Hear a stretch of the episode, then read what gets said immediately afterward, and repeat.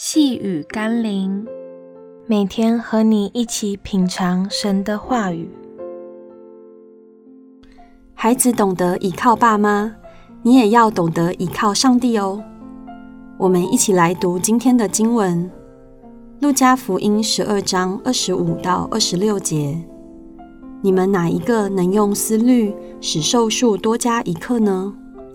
这最小的事，你们尚且不能做。为什么还忧虑其余的事呢？古时有杞人忧天，担心天会塌下来。今日也仍然有许多人会为那些尚未来到，或是自己无法掌握、无法改变的事情忧虑。对于那些你能改变的事，就努力去改变它；对于那些不能改变的事，就交给上帝吧。反正你也不能改变它。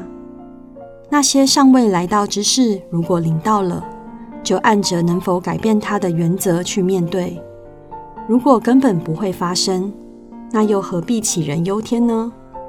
一个有趣的统计数据显示，人们所担忧的事情有百分之八十不会发生，而剩下的百分之二十，即使担心也无法避免。那又何必担心？就等事情来临时。全力以赴去做你能做的部分，把你不能做的、力不能胜的困难交给凡事都能的上帝吧。